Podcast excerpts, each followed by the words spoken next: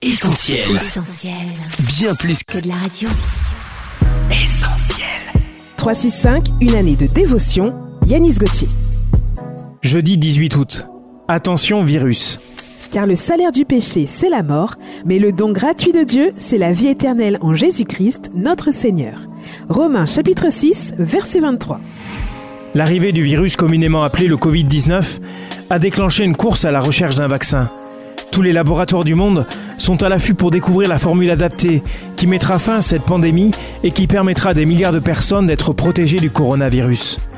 Il est certain que la médecine fait des prouesses et que les recherches vont aboutir. Cependant, il existe un virus que rien sur la Terre ne saurait endiguer. C'est celui du péché.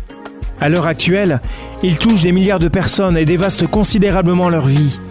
C'est pourquoi Dieu lui-même a mis en place un remède divin afin de sauver ceux qui se meurent.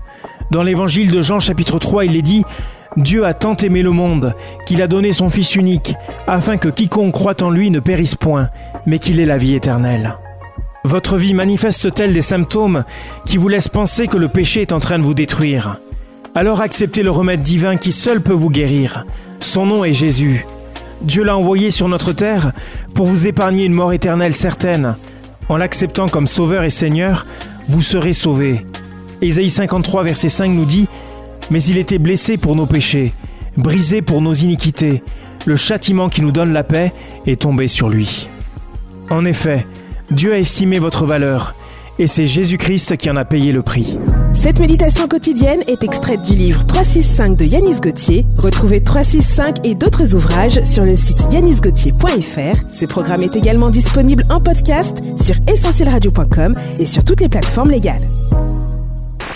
On retrouve, tous nos programmes sur essentielradio.com.